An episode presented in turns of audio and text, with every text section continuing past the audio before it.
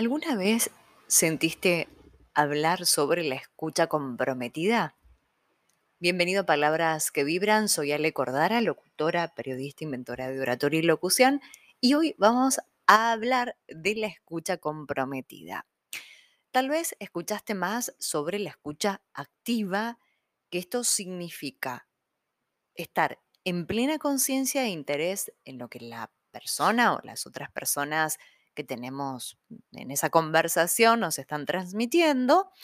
Y lo que implica es en esa conversación tener un interés de lo que están trasladando y a tener un feedback, un ida y vuelta y estar activos en esa conversación.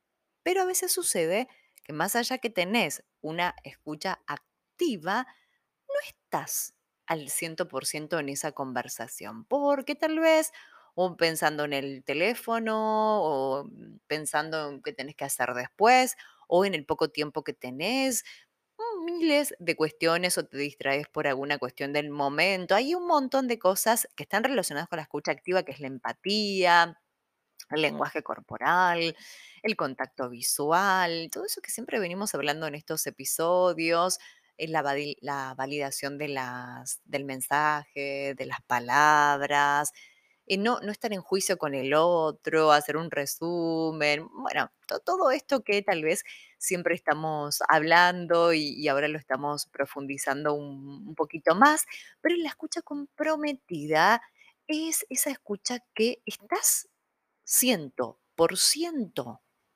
en la conversación. Es un poquito más, es comprometida, justamente la, la, la palabra lo dice, escucha comprometida. Es esa escucha que estás en el 100% con la persona parafraseando, reflejando lo que dice, reteniendo juicios y consejos. Es sin pensar en el celular, en la computadora, en lo que voy a hacer después, en lo que voy a hacer mañana, en el tiempo que tengo. Es mucho más profunda que la escucha activa. Y esa es la escucha comprometida. Sé que es muy difícil en la escucha comprometida estar a veces al 100% en esa conversación, pero hay algunas acciones que se pueden tener en cuenta para lograrlo.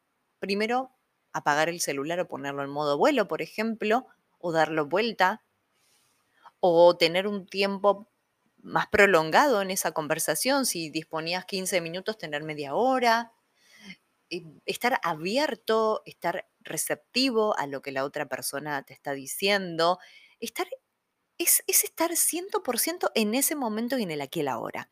Eso es una práctica muy interesante que te invito a que pruebes con esos vínculos y esas relaciones que consideras más importantes y créeme que como todo lo que es comunicación es práctica y son hábitos, podés lograrlo, lo podés ir logrando paso a paso.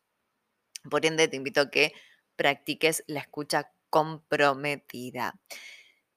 Siempre digo que podés mm, tener mentorías individuales conmigo, capacitaciones, cursos de oratoria, en fin, todo lo que ya conoces y escuchas mis episodios.